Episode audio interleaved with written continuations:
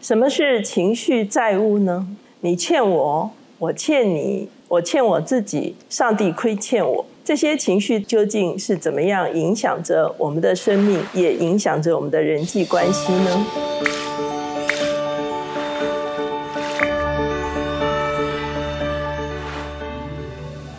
大家好，我是乔美伦老师，每周一次在乔氏书房和大家见面。今天我们的单元是老书新读，今天我们所要看的这本书叫做《告别受委屈的自己》。这本书的作者是 Andy Stanley，我们以前也介绍过他另外一本书，就是《意象方程式》。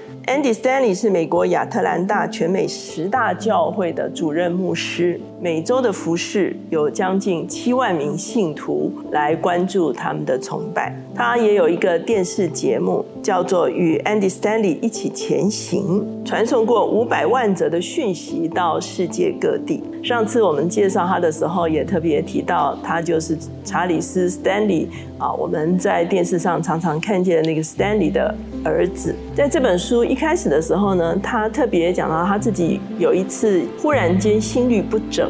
那他去就医的时候呢，医生帮他做了检查，发现呢，其实因为他有一个疾病哈，所以吃了一个药，造成了他临时性的心律不整，所以他就发现，其实心是在人体中很隐藏的一个器官哈，究竟发生什什么事情，我们根本无从知道。就从这一点，他就思想到人的心灵往往也隐藏了很多我们自己所不知道的东西。他特别描述亚特兰大有一个非常复杂的高速公路的出口电台票选，哈，说要给这个十字路口起一个名字，哈，叫做意大利面交叉口。所以呢，他就用这个东西讲到说，当我们的心理、当我们的情绪里面出问题的时候，往往我们好像就是卡在。这个交通路口一样这么的混乱，究竟是什么东西会在我们的情绪中间帮我们卡住呢？他特别谈到了四种的情绪债务，分别是罪恶感、愤怒、贪婪、嫉妒，就使得我们自己里面很不平衡，也会导致我们的人际关系失衡。什么是罪恶感？罪恶感就是我亏欠你。他特别提到一个父亲，他离开家，当下他自己不觉得怎样，可是过了很多年的时候，他看见他的小女儿的时候，忽然间那个亏欠感就涌上了心头，因为他很清楚的看见，其实他亏欠他的家庭，亏欠他的儿女。可是呢，这种罪恶感跟亏欠感呢，往往会造成我们心理上的不安，甚至是选择逃避，或者有的时候有人会做其他更多的善行，即便做更。多的善行仍然没有办法弥补这一种心中的罪疚感。第二个愤怒是你亏欠我，比方说有人努力工作，可是老板却胜任其他人；父亲离家的孩子心中充满了愤怒，这种愤怒会让我们觉得我们被亏欠了。可是这种愤怒往往使我们把怒气延及其他人，造成了我们跟其他人关系的一个破损，或者是。啊，我们为我们自己错误的行为来作为一个借口。第三个是贪婪，贪婪是我亏欠我自己，就是认为好东西是我应得的，今天所拥有的都是属于我的。事实上，没有人会承认自己是贪婪的。但事实上，当我们发现我们不乐于分享，我们与人斤斤计较等等这些情况呢，其实就是贪婪的一个征兆。第四个是嫉妒，嫉妒里面所反映的是上帝亏欠我，为什么别人拥有而我却没有？比方说外貌、技巧，比方说机会、健康、身高，甚至遗产。那这四种情绪债务，就制造了我们非常混乱的一个人际关系。因此，接下去的篇章他就提出来，怎么样来面对这四种情绪债务。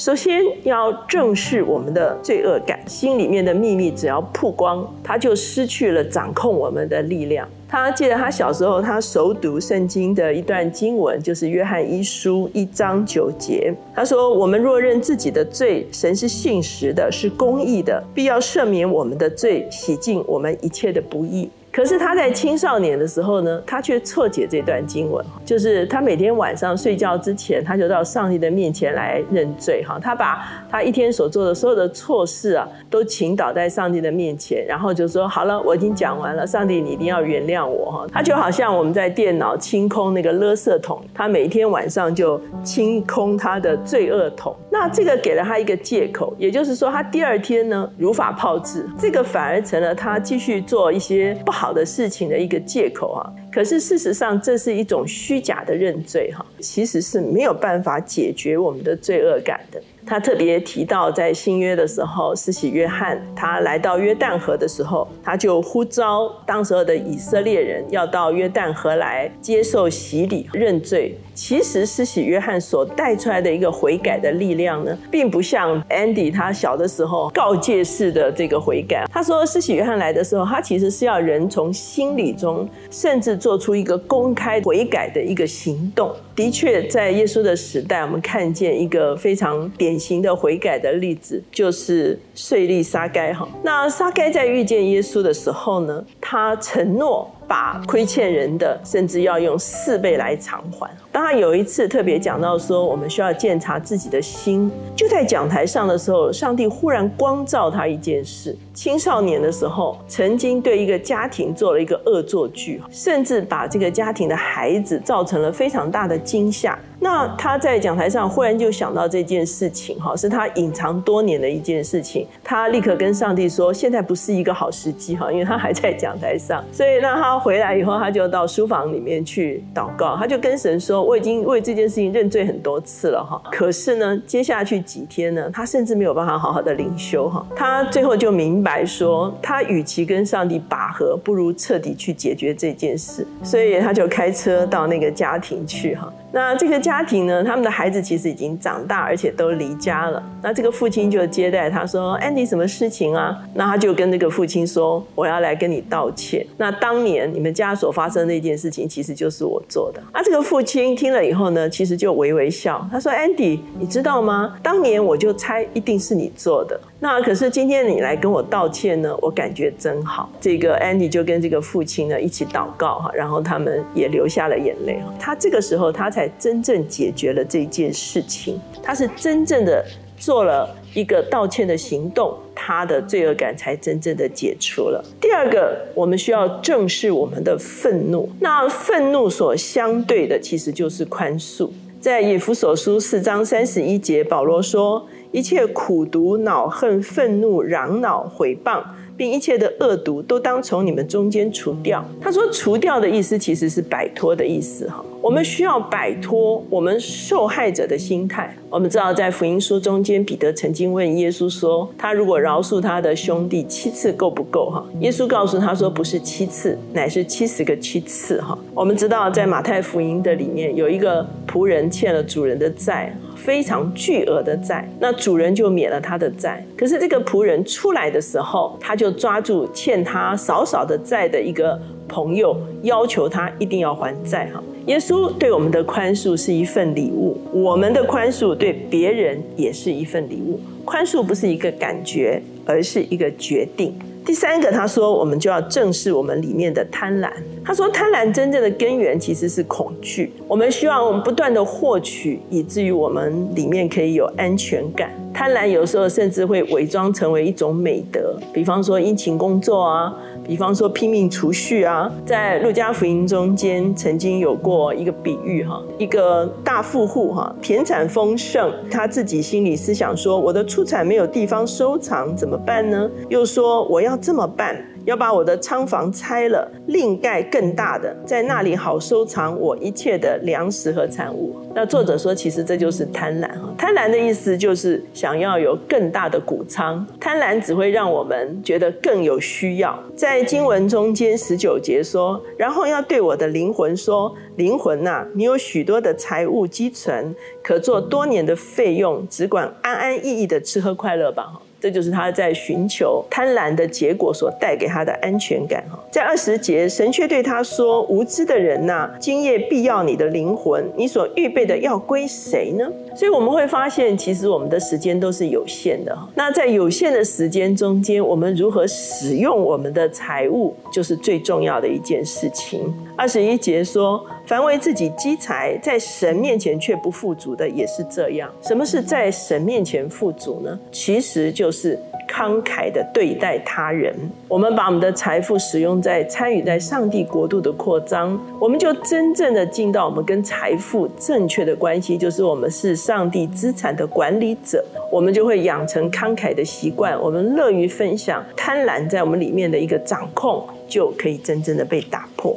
第四个，他说我们要来正视嫉妒，哈。嫉妒就是我们想要得到我们得不到的东西，而别人拥有这个东西。哈，在新约雅各书说第四章第一节说：“你们中间的征战斗殴是从哪里来的呢？不是从你们白体中战斗的私欲来的吗？你们贪恋还是得不着？你们杀害嫉妒又斗殴征战也不能得。你们得不着是因为你们不求，你们求也得不着是因为你们妄求，要浪费在你们的宴乐。”中哈贪恋不会让我们得着我们想要得的东西，我们的嫉妒也不会改变我们自己的生命。我们与别人争竞，我们可能还是得不着，因为这些东西可能就不是属于我们的东西。你为什么想要拥有别人的身高？你为什么想要拥有别人的财富？因为你有一个错误的对人生的一个期待。其实呢，我们要改变一个心态，就是我们不要想从人那边得什么。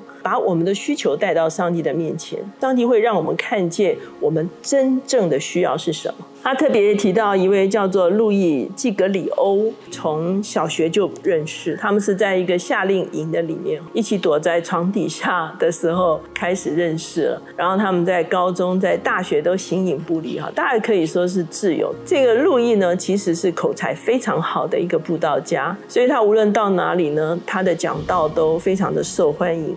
那作者跟他在神学院毕业之后呢，两个人就分道扬镳，作者就回到亚特兰大。开始建立了他现在这个北角教会哈，后来路易也回到亚特兰大，然后他是在一个市工里面，他也常常来。这个 Andy 的教会演讲哈，路易要来讲道的时候呢，就很多人非常的欢迎哈，好像他的粉丝一样。其实呢，Andy 也很喜欢听路易讲道，可是呢，在这个中间呢，其实的确是有比较紧张的一个关系哈。有一次，路易到南非去讲道，而且非常的成功。回来亚特兰大的时候呢，这个 Andy 去接他哈，然后呢，路易就一把把 Andy 抱住，他说：“Andy，你不知道。”我无论去哪里，都听到人家讲到你北角教会所产生的影响力。其实，Andy 是要庆贺这个路易他在海外布道成功哈，路易却先夸奖了 Andy，他们非常看重对方的成就，而且呢不吝于赞赏对方的成就。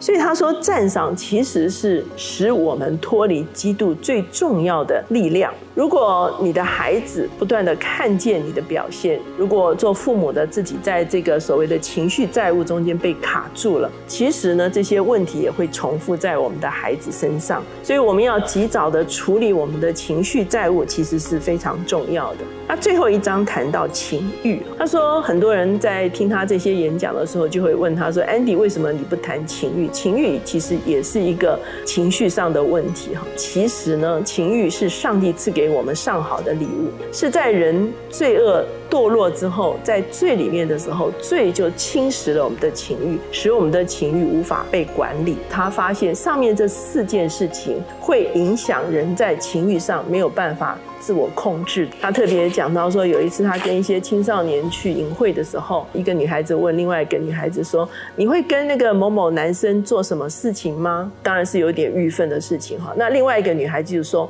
哦，我不会。可是如果我跟我妈吵架的话，我可能会。”所以他就说，情欲本身是中性的，可是如果我们在事件情绪的债务上不好好处理的时候，往往我们在情欲的事情上也没有办法正确的来管理。忏悔、宽恕、给予、赞扬这四个正向的习惯，就可以来取代我们的罪恶感、愤怒、贪婪。和嫉妒，所以今天这一本《告别受委屈的自己》就推荐给大家。